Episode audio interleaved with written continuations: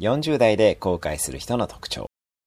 エリートが40代になって、あれ、こんなはずじゃなかったんだが、となるケースが意外と多いものです。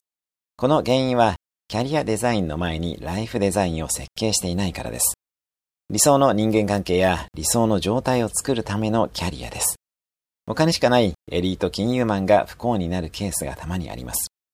コーチングを23年5000人以上に提供してきましたが、ライフデザインとキャリアデザインの順番を間違えている方が意外と多いのに驚きます。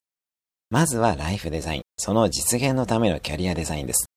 居住環境、能力、人間関係、家族、趣味、経済状態、社会貢献などをトータルで考えて、その実現のためのキャリアを考えます。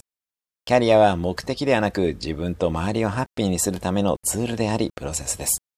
また、ライフプランを設計する際には、上記の項目に加えて自分と家族の未来年表を作りたいものです。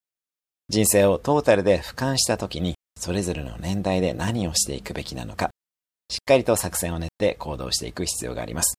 ただ、計画通りにいかないのも人生です。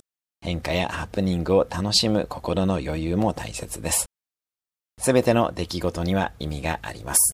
起こったことは全部いいことだと思いましょう。それではまた、毎日1分で人生が変わる三宅宏之でした。